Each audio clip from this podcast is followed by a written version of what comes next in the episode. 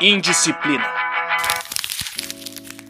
Um bom momento a todos. Me chamo Pontes e você está no Indisciplina, a ferramenta de comunicação semanal do Cursinho Livre da Norte, em que falamos sobre pedagogia libertária e educação popular, aqui pela Rádio Comunitária Cantareira, a 87,5 FM da Brasilândia. Estamos no ar todas as sextas das 16 às 17 horas, com reprise aos domingos das 22 às 23. Assim como nossos episódios também ficam disponíveis no Spotify e outros agregadores de podcast, em que você só precisa procurar por Indisciplina que você nos acha. Além de também de ficar disponível no canal do Cursinho Livre da Norte no YouTube. Um dos objetivos aqui no Indisciplina é de apresentar para vocês diferentes projetos libertários de ação direta que acontecem nas periferias do país, com um foco maior no que acontece aqui na periferia de São Paulo. E no episódio de hoje, vamos conhecer um pouco mais sobre o coletivo Apoio Mútuo Jaraguá Taipas contra a Covid-19, conversando com a Ana e o Vamir, que são integrantes do coletivo. Eu queria, primeiro de tudo, aqui agradecer a presença de vocês por toparem conversar com a gente. E aí eu queria que vocês já é, se apresentassem para o público, por favor. Olá, pessoal. Muito obrigada pela oportunidade de estar participando. É, meu nome é Ana Cláudia, moro no Jaraguá, próximo ao Pico, aldeia. É, sou militante do coletivo Apoio Mútuo Jaraguá Taipas contra a Covid desde a sua fundação, desde o início, né, em abril de 2020. Sou também militante do Núcleo Popular Antônio Bento, que é o núcleo de base do, do pessoal no Jaraguá. E estamos aí, nessa luta no, no, apoio mútuo há um ano e três meses. E agora o nosso companheiro Valmir vai se apresentar aí. Boa noite a todos os camaradas de todas as quebradas aí. E meu nome é Valmir, sou militante, entrei um pouco depois da Ana na, no apoio mútuo também, estou somando aí junto com outros, outros camaradas. Eu faço parte do Núcleo Popular Antônio Bento, né? Mas no apoio mútuo é um trabalho nosso de frente, e a gente tem outros coletivos e lutadores sociais presentes, né?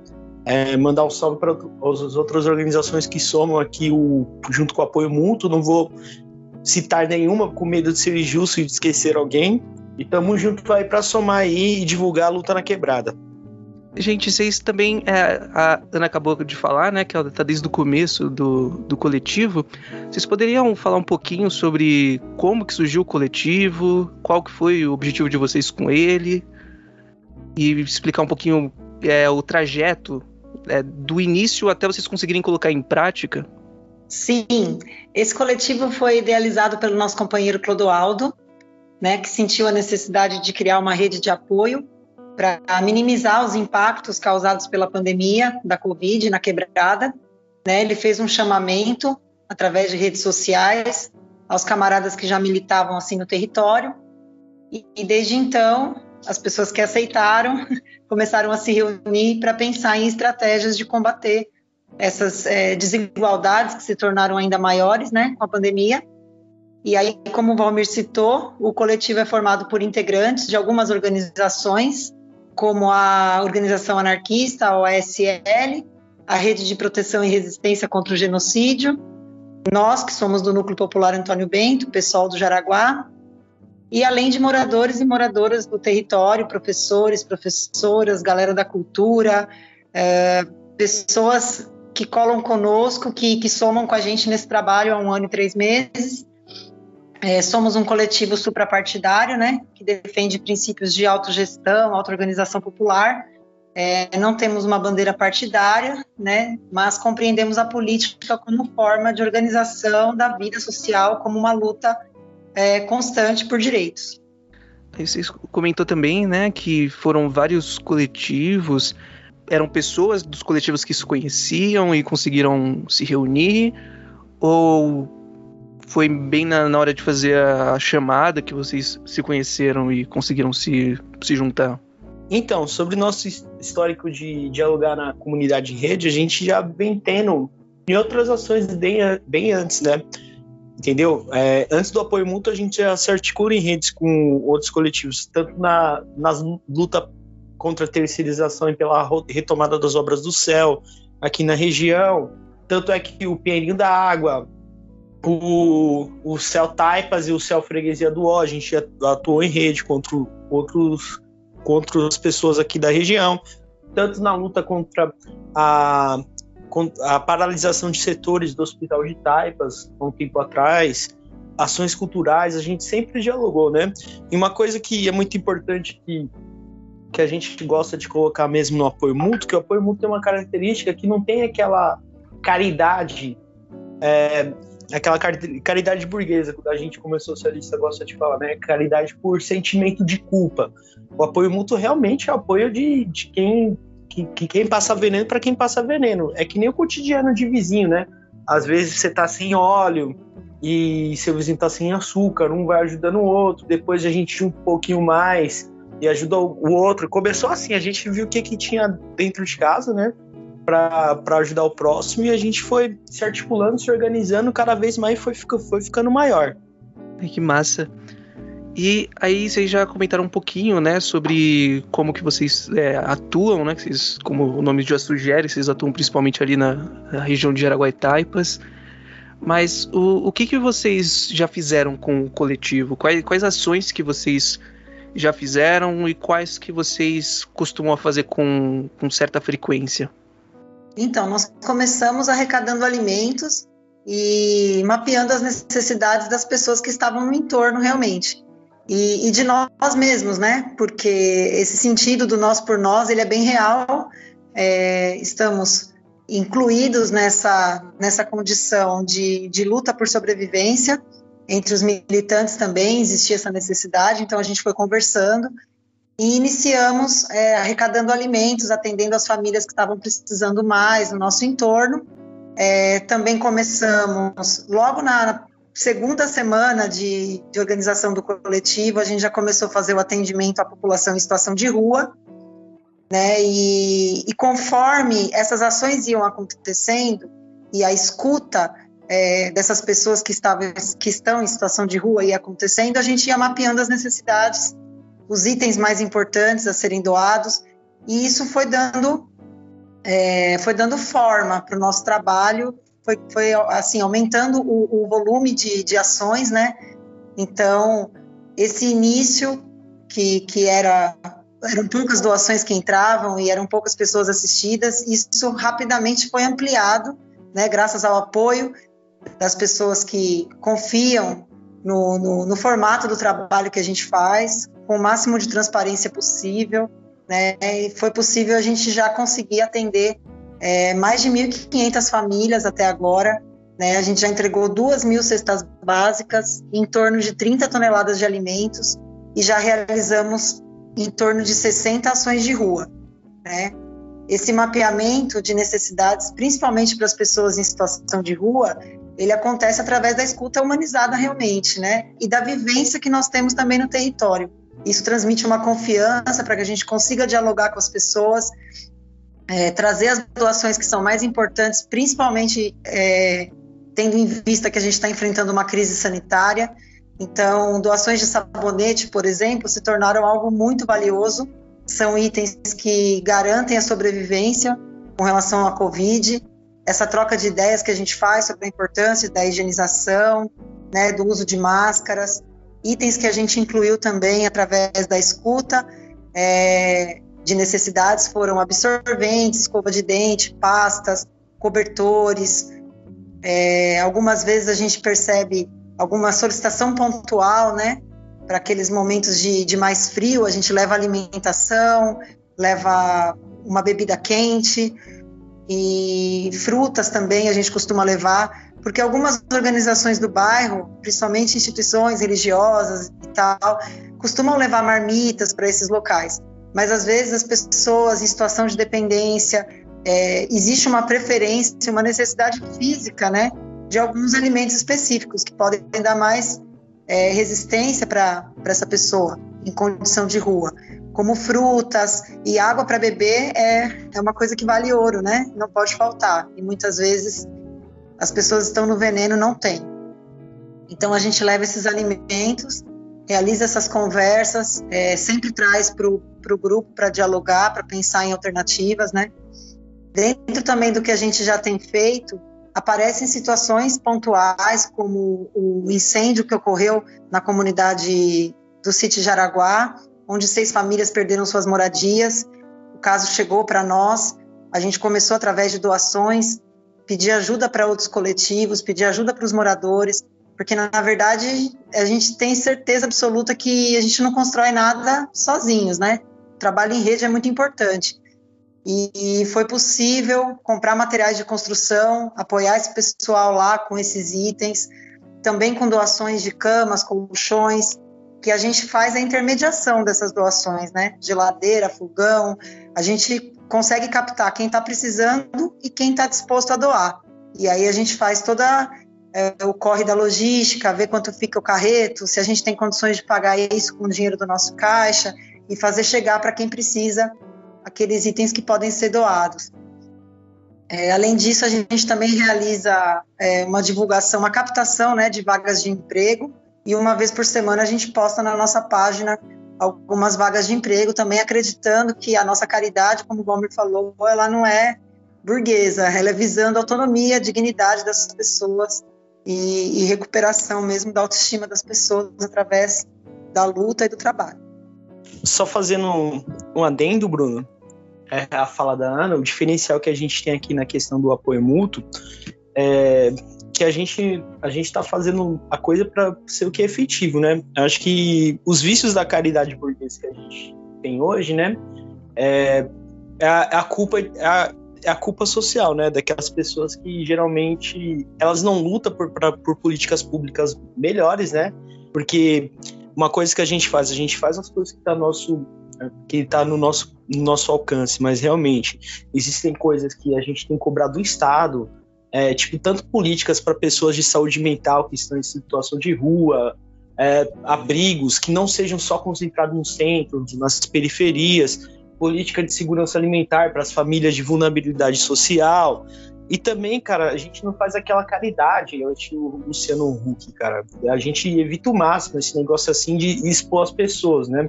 Por exemplo, da gente tirar foto da pessoa segurando cesta básica, da gente. Porque tem gente que parece que tem o prazer de pegar, fazer o. É, que nem é, a gente se fala. O, é, para o show com a miséria, né? Pegar, tirar fotos miseráveis, entre outras coisas, entendeu? Então, isso daí que a gente evita muito, entendeu? A gente faz, a gente faz nossas prestações de contas, não expõe as pessoas. Por quê, mano? Porque a gente também entre nós a gente também tá no veneno. Aqui não é. Aqui, a maioria das pessoas aqui que estão na direção e decidindo, não é aquela pessoa, por exemplo, assim, de, de classe média, com consciência política. Não, são pessoas mesmo pobres que às vezes falta comida no prato que tá militando. É diarista que tem, tem militante nosso que é diarista. Tem militante nosso que tá trabalhando no telemarketing, tem militante nosso que, que é desempregado é, desculpa a palavra, é gente fodida que tá se ajudando fudido. Por isso que a gente sabe onde que o, colo, que o calo dói. Não adianta a gente ficar, é, por exemplo, assim, atendendo só a necessidade, por exemplo, de coisas que têm visibilidade, entendeu? É, para as outras pessoas. Onde a gente tem que fazer realmente o que as pessoas têm necessidade, têm dignidade. Às vezes um absorvente, um sabonete para uma pessoa que está em situação de rua. Nessas ações de ruas que Ana mencionou, lavar a mão, escova, pasta de dente, são coisas do cotidiano que não dão visibilidade, mas faz toda a diferença é, na vida, mano. É, todo mundo tá ligado como é que é passar esse tipo de veneno, de você, de você, por exemplo, assim, não conseguir, principalmente, é, eu não posso falar das mulheres em questão de absorvente, acho que quem fala isso, quem pode falar isso é melhor para para Ana, mas imagine você conseguir, tipo, não conseguir escovar o dente, o mínimo de coisa, não conseguir ter um mínimo de condição higiene por causa da sua situação de rua, entendeu? Fora isso, você se hidratar, comer uma fruta. Então esse é o diferencial do apoio mútuo. E aí, então, já que a gente já entrou nesse tema, eu queria pedir para vocês contarem um pouquinho sobre as condições que vocês encontram é, dessa população que está em situação de rua aqui na periferia. Porque a gente costuma a ouvir só, tipo, a população que está em situação de rua que vive no centro. A gente só costuma ouvir e ver na televisão só essa população, tendo um, um foco maior. E é um foco maior com. É, dentre quase nenhum foco, né? Porque geralmente a população em situação de rua, o pessoal deixa completamente de lado.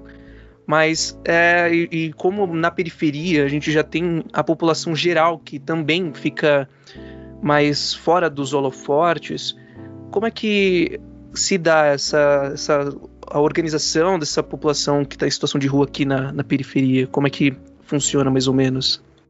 O que a gente percebe, Bruno, é que realmente é muito invisibilizada essa questão da, da, das pessoas que estão em, em condição de rua é, na periferia, porque as políticas públicas já são escassas, mas as poucas que existem, elas estão concentradas no centro mesmo, né?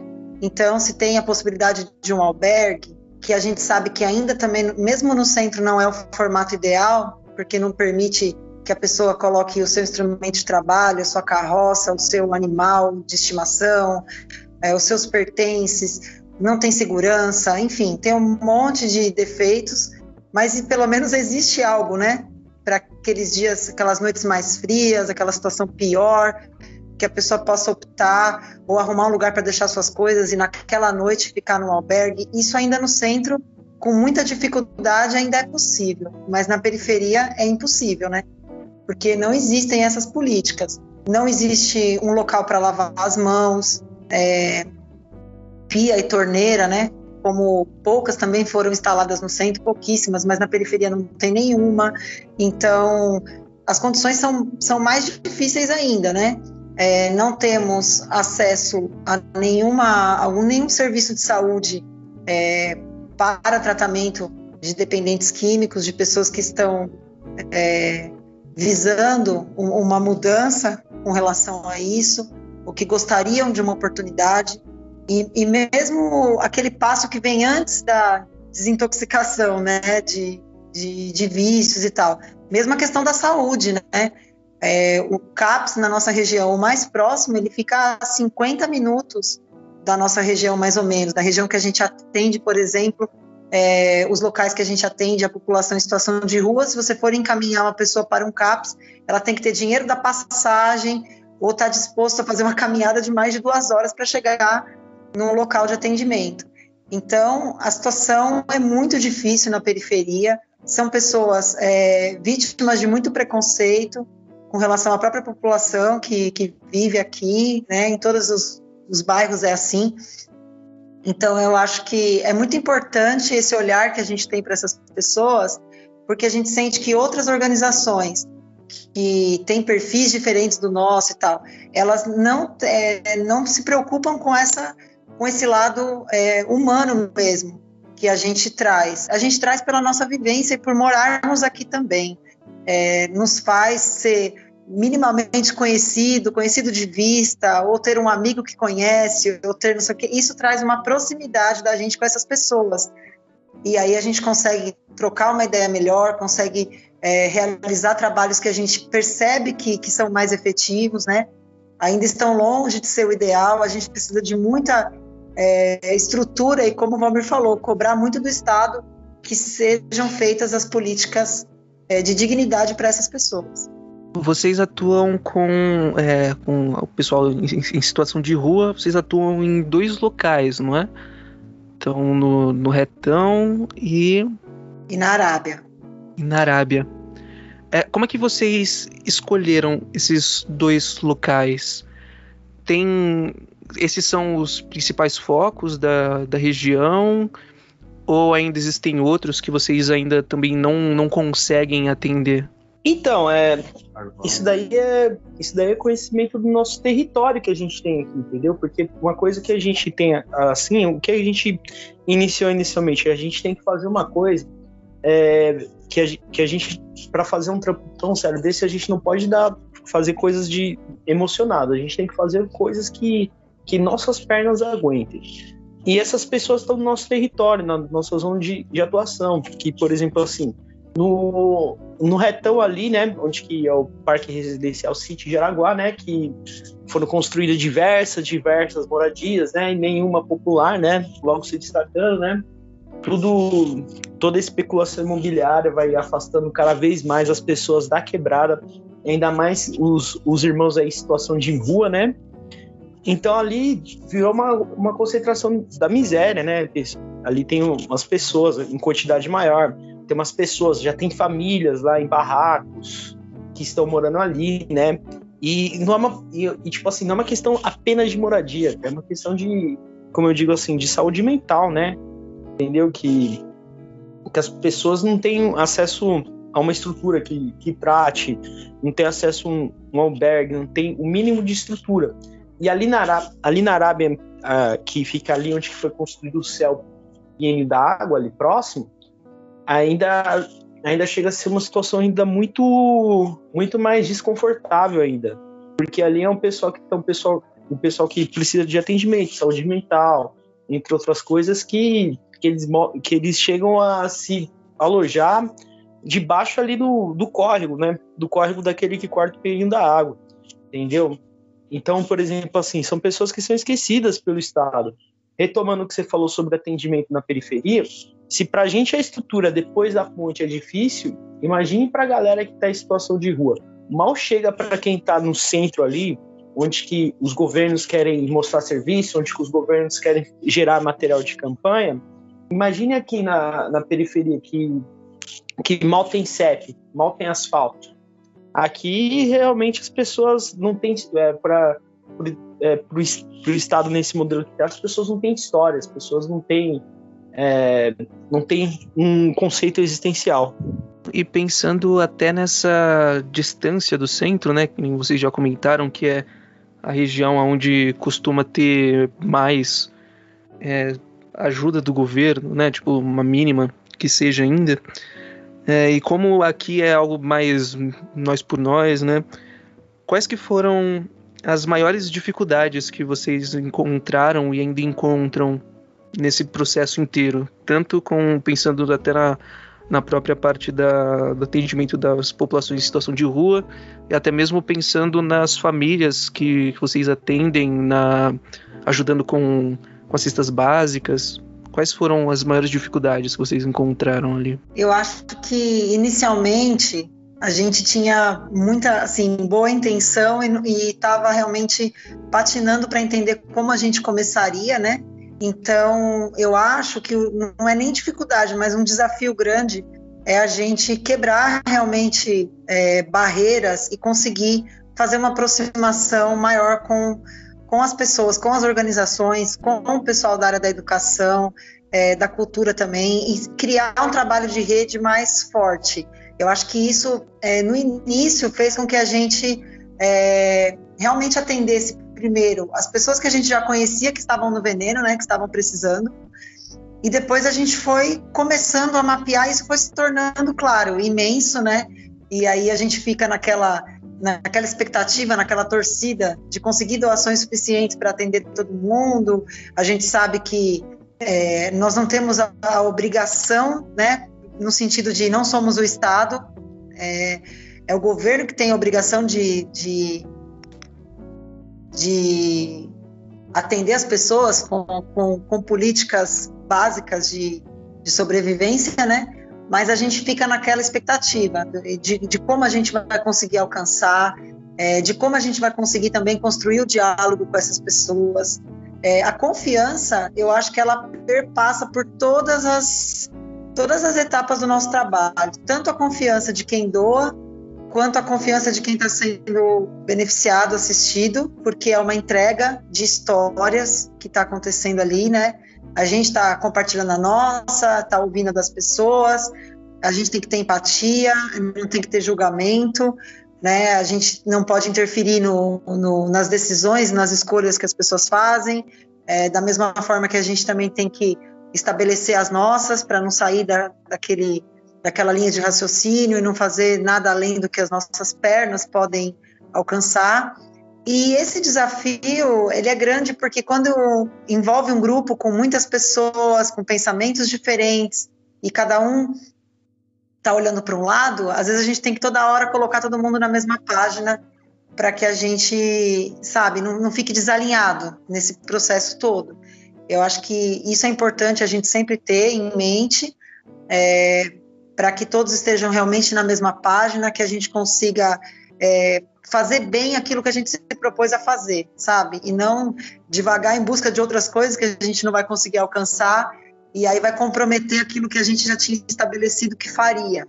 Então, nós temos algumas linhas de, de trabalho que a gente não quer perder, e para avançar para as próximas, que a gente deve falar disso daqui a pouquinho, a gente tem que estabelecer essas básicas que a gente já faz com segurança, para que a gente possa crescer, ampliar é, de maneira bem estável, consciente. Eu acho que esses são os maiores desafios. Valmir pode completar aí para mim. Então, mas o que acontece é o seguinte, né? Eu acho que a gente pode falar, mencionar isso um pouco posteriormente, né? O, o que a gente vem tendo sobre dificuldades, entre outras coisas, né? Que agora existe uma consciência, né? Acho que todo trabalho tem que ser contínuo, entendeu? Por mais que é, a gente pode a gente pode ver que tem, por mais que a gente, mesmo que a gente se construir formigueiros gigantes, é, é formiguinha pegando, por exemplo, um pauzinho de, de, de terra, construindo, construindo, é muito melhor do que você fazer uma coisa é, muito que seja, tipo, espantosa, estudante, mas que dure, tipo, naquele momento, não seja nem de médio prazo, deixe as pessoas na mão. E uma coisa que a gente tem que dar o um recado geral para a galera, né, que a, o pessoal tá vendo que a vacinação está avançando, mas a crise a crise gerada da Covid, gerada pela Covid, no mínimo, não terminou e não vai acabar tão cedo, entendeu? E, tipo, o que a, o, o que a gente tem que refletir agora, qual serão nossos desafios daqui para frente, para combater que vai que ainda vai chegar a atingir a quebrada, a quebrada. E mais morreu gente da Covid e onde mais a galera passou fome. E aí não acabou assim, porque agora não tá com tanta evidência. As coisas têm que ter uma continuidade.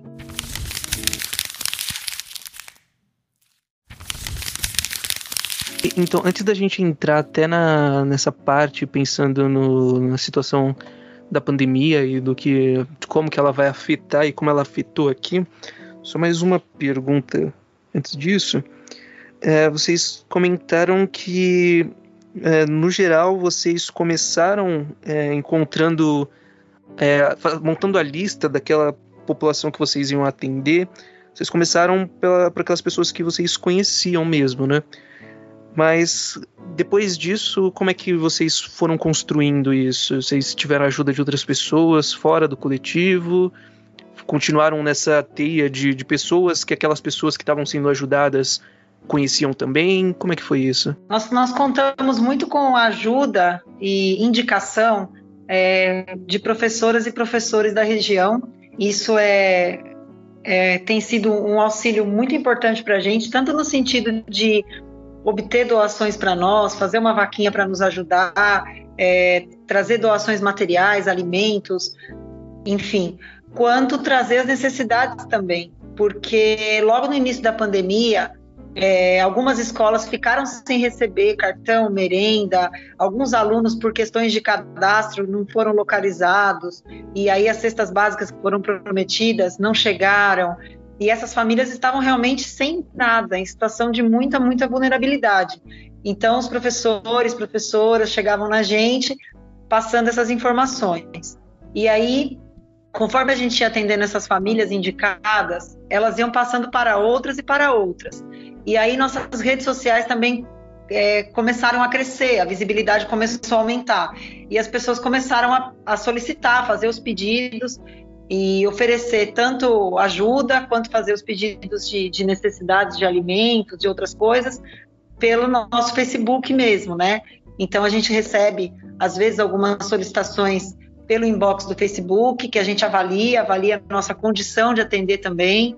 Né? Então, a gente vai criando ali uma, uma dinâmica de, de fila de espera, de lista de atendimento. Temos algumas famílias fixas que a gente atende todo mês com cestas básicas. Essas famílias fixas, a gente encontrou é, nessas pessoas um potencial de, realmente um trabalho de base mais politizado, que vai trazer para o futuro uma questão importante que a gente acredita, que a gente planeja é, elaborar, né? Que é, é, a questão da troca do, do, da transmissão de saberes, né? Através de oficinas, através de outras ferramentas, até a questão da horta comunitária, que a gente pretende trabalhar em cima disso, que é uma questão é, que a gente considera importante, principalmente no nosso território, onde a gente tem muitas, é, muitos espaços ociosos, é, terras, condições, né? Então, para isso, a gente teria que montar um cadastro, montar uma, uma, uma rede de, de pessoas é, dispostas a, a, receberem também esse auxílio. Então, além das, das famílias que a gente tem fixas que a gente atende, a gente atende pedidos pontuais também que chegam via Facebook. Então, o exemplo que eu dei, tópico que a gente falou anterior, que foi um incêndio que ocorreu na comunidade City Jaraguá, chegou para a gente dessa forma. Então, no inbox do Facebook, através dessa confiança que a gente criou, as pessoas é, nos acionam, né, compartilham com a gente o que aconteceu, ou sabendo que a gente não tem, infelizmente, né, condição de é, fazer algo muito grandioso, mas que a gente ia correr atrás de uma forma de ajudar. E foi o que a gente fez. A gente saiu divulgando, correndo atrás de doação. Teve uma professora que nos avisou que uma, uma escola em Perus tinha uns blocos que estavam lá parados, que iam ser descartados, ia ser jogado fora. Então a gente foi lá, retirou os blocos, conseguiu fazer esses blocos chegarem até o sítio de Araguá. Então é dessa forma que a gente vai atuando. Nós temos duas frentes, então, né? Atendimentos fixos e atendimentos pontuais que a gente atende dentro das nossas possibilidades via inbox do Facebook. Agora, pensando nessas dificuldades que vocês já levantaram que, que vieram com a pandemia, eu queria saber o que, que vocês perceberam que mudou na região antes da pandemia e o que, que mudou com a chegada dela? Quais foram, quais demandas gerais que, que mudaram, que vocês perceberam? E pensando até nisso, né? Porque se não tivesse mudado nenhuma demanda, o, o próprio coletivo em si não, não necessariamente ia surgir, né? Mas pensando nisso, como é que vocês viram essa mudança aqui na região? Quais, quais grupos que foram afetados? quais outros grupos que não? Tipo, num plano geral, o que, que vocês perceberam que mudou? Eu acho assim, especialmente o que a gente percebeu mais, aumento significativo das pessoas em situação de rua, né? É, antes a maioria eram homens, hoje tem muitas mulheres, infelizmente tem muitas crianças também, idosos. Então pelas é, assim solicitações que a gente recebe, a gente passou a separar roupa de criança, por exemplo, também para ser entregue nas ações de rua, coisa que a gente quase não fazia antes. Isso mostra que famílias inteiras foram despejadas por conta da pandemia. Então, o, essa questão do despejo, que é tão falado que não poderia acontecer, né? Mas infelizmente acontece, está acontecendo. É, quando a gente fala da quebrada, é, o trabalho informal, os contratos de aluguéis informais, são coisas rotineiras, são coisas comuns. Então, se não tem um contrato, não tem como a pessoa correr atrás do direito dela. Simplesmente ela vai ser despejada, aquele proprietário também depende daquele aluguel, fica aquela situação de caos mesmo, né? E as famílias vão para as ruas. A gente percebeu um aumento muito grande na população. Eu acho que outro ponto que também é muito visível, a questão do desemprego, dos, dos trabalhos informais que, que foram perdidos, né, ou diminuíram muito, pessoas que, que vendem no trem, principalmente no início da pandemia, que a movimentação estava menor, né, na, no transporte público, pessoas que, que tenham um, um trabalho informal, vendendo qualquer coisa, alimentos, então, tudo isso, é, as famílias que chegavam para a gente, necessidade de cesta básica, por exemplo, é porque não tem dinheiro é, para comprar comida porque está desempregado, né? a gente começou a fazer captação de vagas de emprego através da divulgação que o SIC Jaraguá faz e, e outras frentes também do terceiro setor, que a gente tenta coletar essas vagas. A gente começou essa ação justamente porque a gente percebeu que a questão do desemprego é muito grave. Eu acho que isso é geral, é no país inteiro, mas na quebrada a gente sente isso piorar muito mais, né? E assim, pessoas que nunca antes foram beneficiadas e que, e que assim, não tem a menor é, não é familiar para elas, né? Ter que vir buscar uma cesta básica, ou estar tá se cadastrando em alguma questão dessa de apoio mútuo, eu acho que fica, só não fica constrangedor porque nós somos o nós por nós mesmo e a gente faz com que não seja constrangedor. Mas para essas pessoas é muito difícil porque é, tinham a sua vida autônoma, né? E conseguiam pagar suas contas, conseguiam é, garantir os seus direitos básicos e hoje não mais comércio pequeno da região também fechando muito, né? Muita coisa fechando. Então você passa pelo comerciante do bairro, que é seu conhecido, que estava anos ali, conseguia tirar o sustento ali, e esse comércio hoje está fechado, muitos estão fechados. É, eu acho que a nossa região ela já era muito carente é, de direitos básicos, então essa luta que a gente está travando hoje ela não seria em vão, mesmo que não existisse a pandemia. Só que a pandemia, obviamente, agravou tudo muito, né? É, potencializou esses problemas que já existiam. Esse negócio aí da. Existem políticas, é, existem políticas públicas, principalmente essa do aluguel, que funciona muito bem no é, para você para você gerar tipo prestação de serviço. Mas na verdade, por exemplo, como você vai explicar isso daí, por exemplo, pro que a gente da quebrada, quando a gente tem o mínimo de condições de, de alugar uma casa, a gente vai alugar numa imobiliária? Não, né? A gente vai alugar no boca a boca. E a gente vai alugar no boca a boca de quem? Do tiozinho que construiu a casa dele lá, né? ou da, ou sei lá, ou sei lá quem, né, da pessoa que se matou de hora extra, trabalhando como cobrador, fazendo, trabalhando como pedreiro e tal que, não, que, se, que se extrapolou tanto de trabalhar que, que a única renda que tem aquilo ali é do aluguelzinho da casa dele de 600 reais. Essa, e por exemplo, assim, esse cara, esse cara vai pensar, esse cara que aluga uma casinha, dois, três cômodos, um salãozinho, ele teve, ele teve auxílio para a própria sobrevivência dele? Ele teve, ele teve um suporte? Porque, por exemplo, esse, esse auxílio despejo, isso daí se aplica muito bem na teoria se você for pensar no conceito de imobiliária, mas tá todo mundo ferrado, ninguém tem nome limpo para alugar casa pela imobiliária.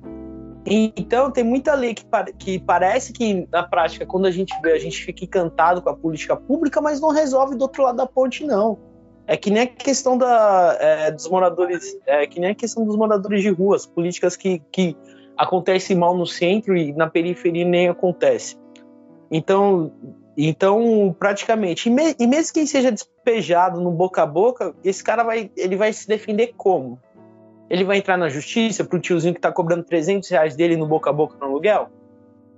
Então é, é por isso que a gente tem que falar. Existe a cobrança do Estado sim que tem que ser feita, e, é, e, essa conta tem que entrar na história de quem omitiu e deixou o povo morrer de fome e de Covid com certeza.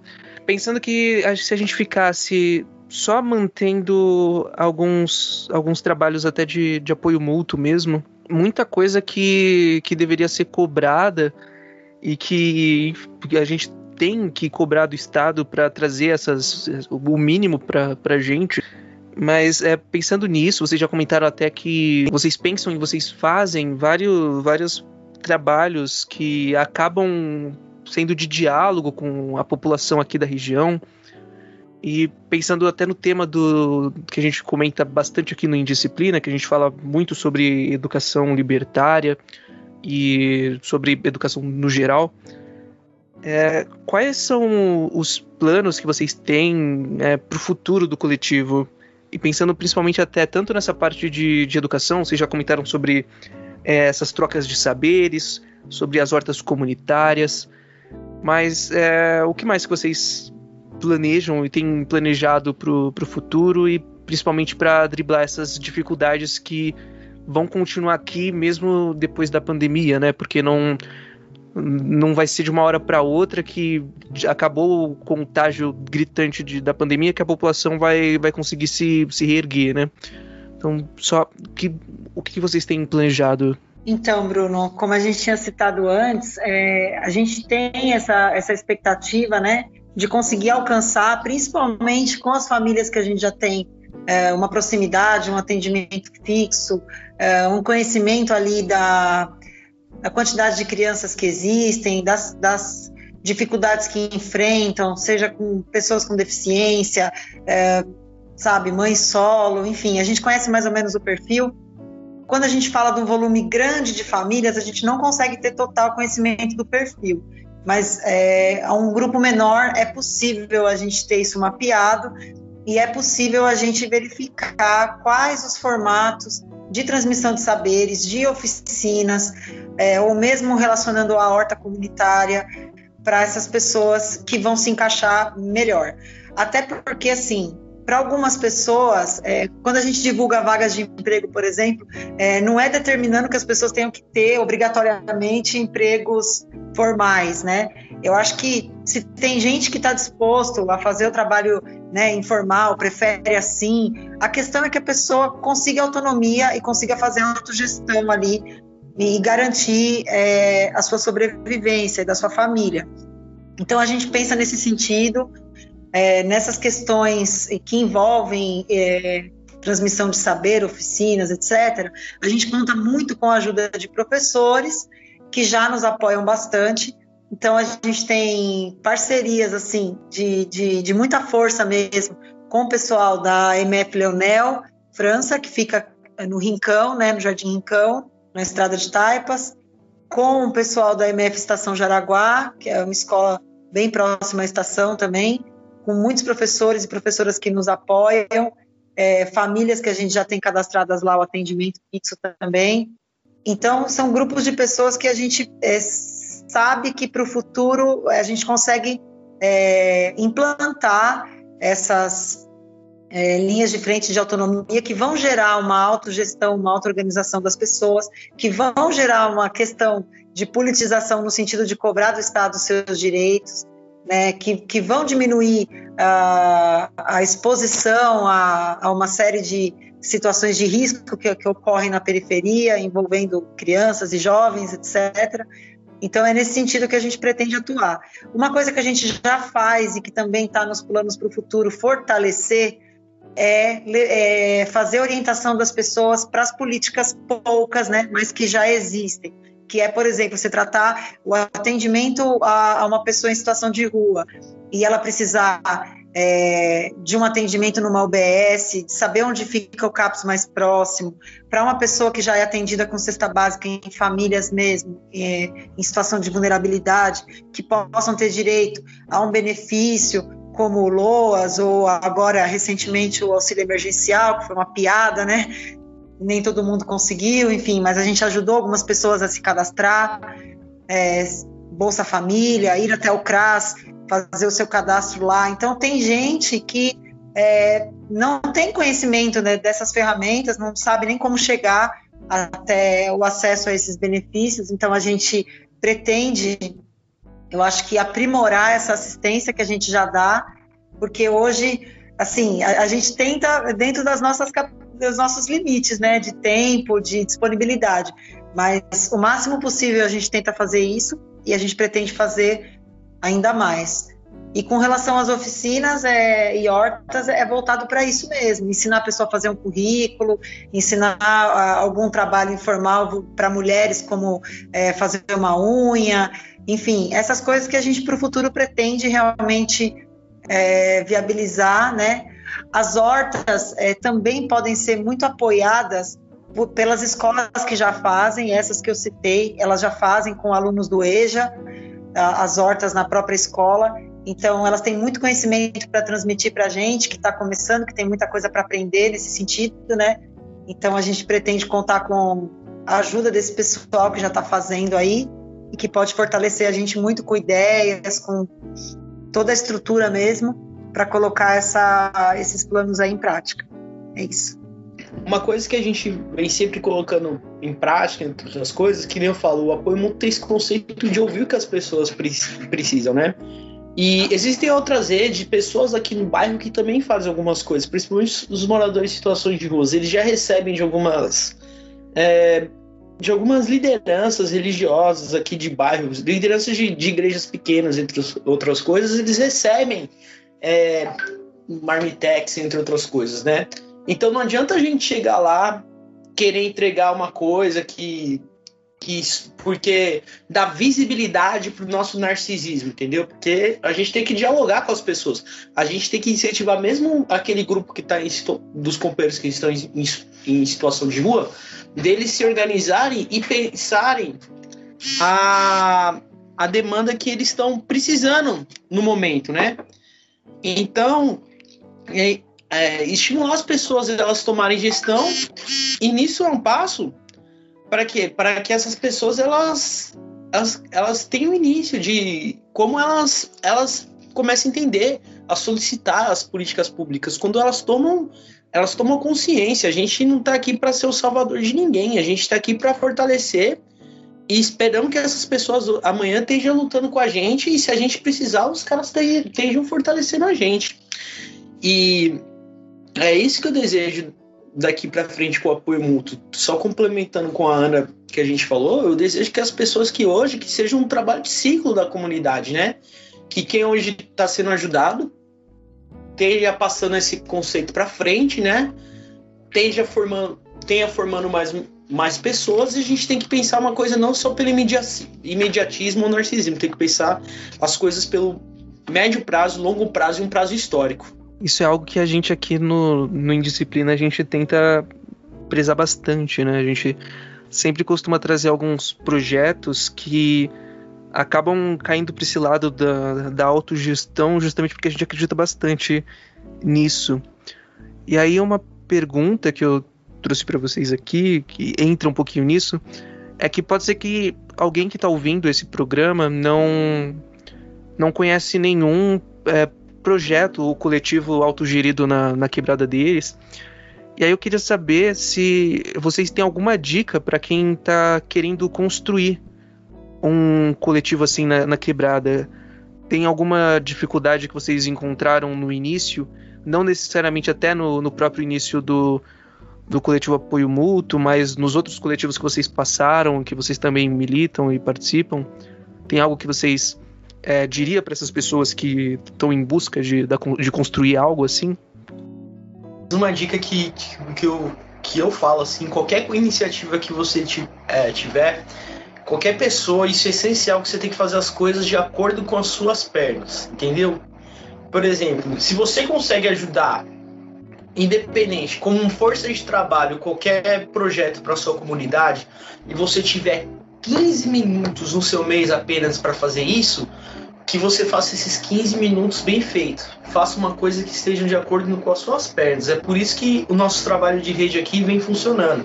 Porque às vezes tem gente que trabalha pra caramba, tem escala de trabalho, só pode contribuir pontualmente, entendeu? Não adianta a gente fazer um. A gente fazer um. Que nem eu falo, não adianta a gente fazer uma coisa maior que nossas pernas, que a gente não dê conta de dar continuidade isso não continue e a gente deixe a comunidade na mão. A comunidade não esquece, a comunidade não esquece. Nós somos a comunidade.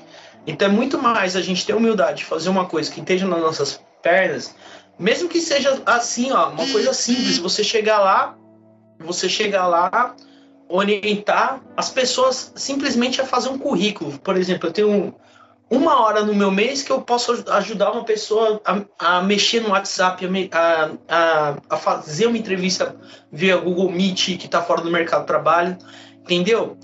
Que isso seja bem feito, que você fazer isso, isso tem um trabalho de continuidade, isso vai fazer um sentido.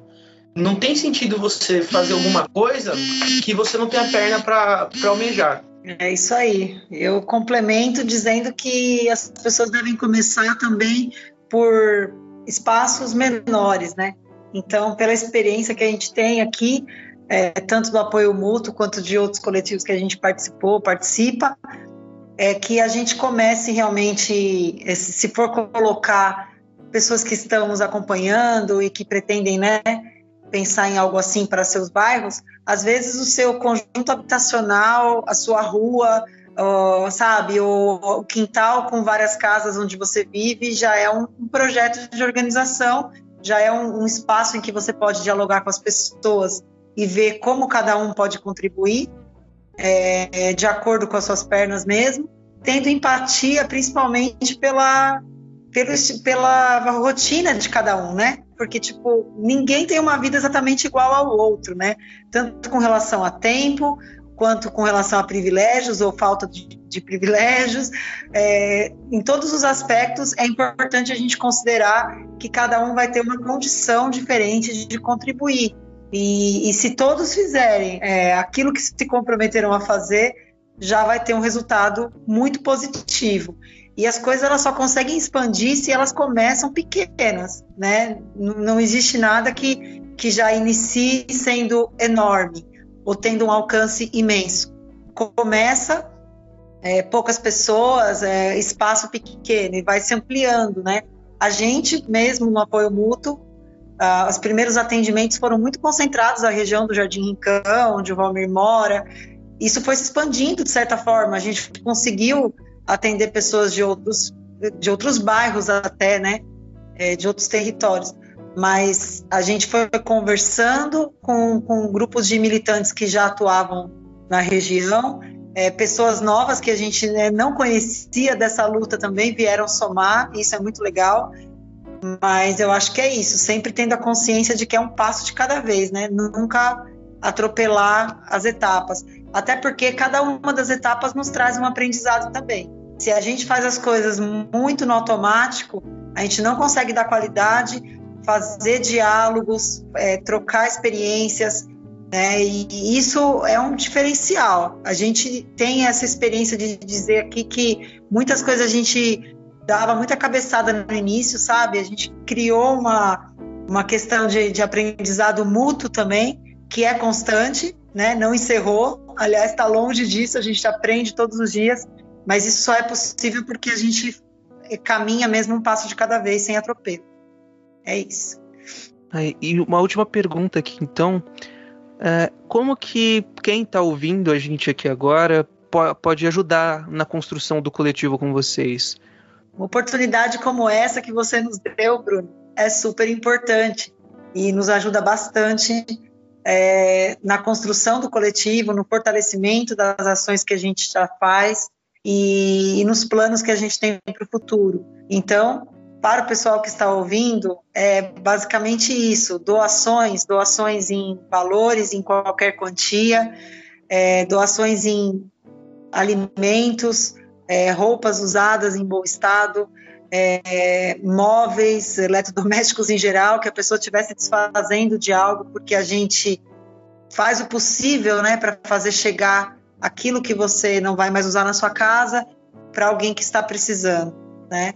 Então, doações em geral, é, tanto em valores quanto materiais mesmo, e divulgação do nosso trabalho, né? As redes sociais são uma ferramenta super importante nos dias de hoje para trazer visibilidade. Então, compartilhamento das nossas postagens, é, seguir as nossas páginas no Instagram, no Facebook, é, compartilhar com os amigos. É isso, eu acho que é uma forma de ajudar e também é, construir a conversa com a gente, né, através desses canais. Então, se faz um contato pelo Facebook, como o Bruno fez com a gente, a gente consegue ver de que maneiras a pessoa consegue somar nas ações em si, vai bater um papo com o Valmir, ver como é que funcionam as ações de rua, se está disposto a participar, é, se quer é, fazer né, uma ação, ver como é que funciona tudo. A gente está super à disposição e aberto e querendo mais é que as pessoas é, somem, né, venham ampliar com a gente assim esse trabalho que a gente tem muito zelo e, e acredita muito nesse projeto de autogestão aqui na nossa região. Eu estou contemplado por, pelo, pela sua, sua fala. Aí, gente, brigadão por terem topado de participar aqui com a gente. Eu já eu vou até avisar agora, todas as redes sociais do coletivo, eu também vou aproveitar para colocar Pix, para colocar os outros dados na vão estar tá na postagem de, desse episódio lá no Spotify ou então nos outros agregadores de podcast que você ouve. Também vai estar tá na descrição do vídeo no YouTube e que qualquer coisa, se vocês não encontrarem, enfim, se vocês estiverem ouvindo pela rádio, vocês podem procurar pelo próprio Facebook e pelo próprio Instagram do, do coletivo. O, o nome do coletivo de vocês no Instagram tá como Apoio Mútuo Jaraguataipas, não é?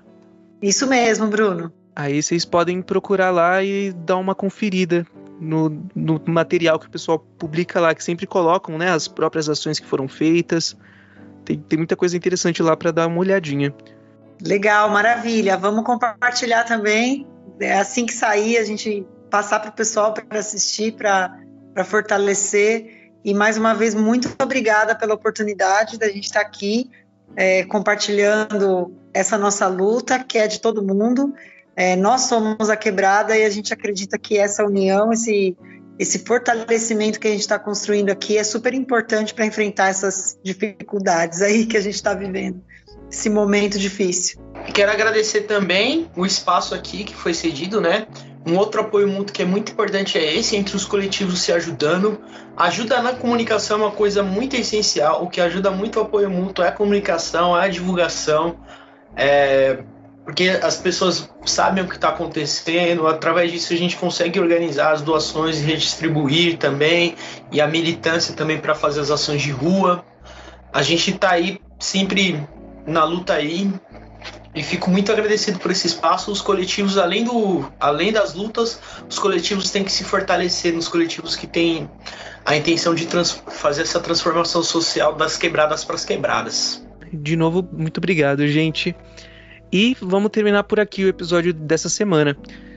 Qualquer dúvida, vocês podem procurar a gente, tanto o pessoal do coletivo nas redes sociais, quanto o Cursinho Livre da Norte nas nossas redes sociais. E semana que vem voltamos no mesmo horário, aqui na Rádio Comunitária Cantareira e nos outros lugares que vocês podem estar ouvindo esse episódio. Até mais, gente.